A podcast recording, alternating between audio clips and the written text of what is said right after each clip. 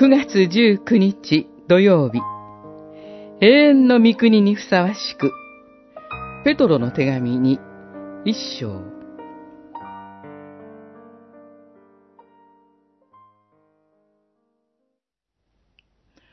私は自分がこの体を仮の宿としている間、あなた方にこれらのことを思い出させて奮起させるべきだと考えています。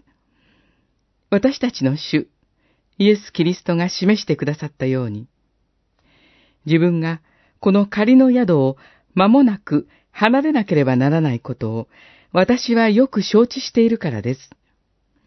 一章、十三節、十四節。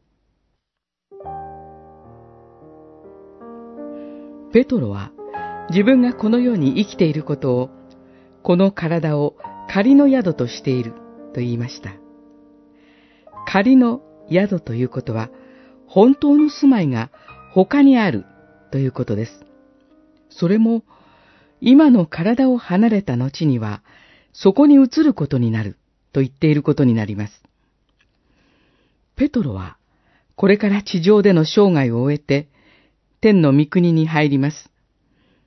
ただ、ここでペトロは、この地上での生涯を仮のものに過ぎないと言い切っています。この世が本編で、あの世が続編というのではありません。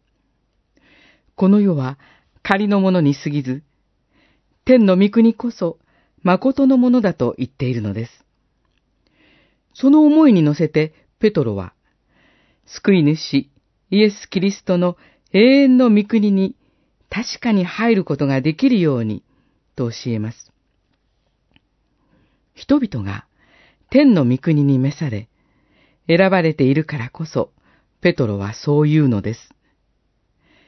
神が私を召してくださいました。神が私を選んでくださいました。私たちにとっても、この世は仮のものにしか過ぎません。ですから、私たちは地上にいる間から永遠の御国にこそ思いを向けて生きるのです。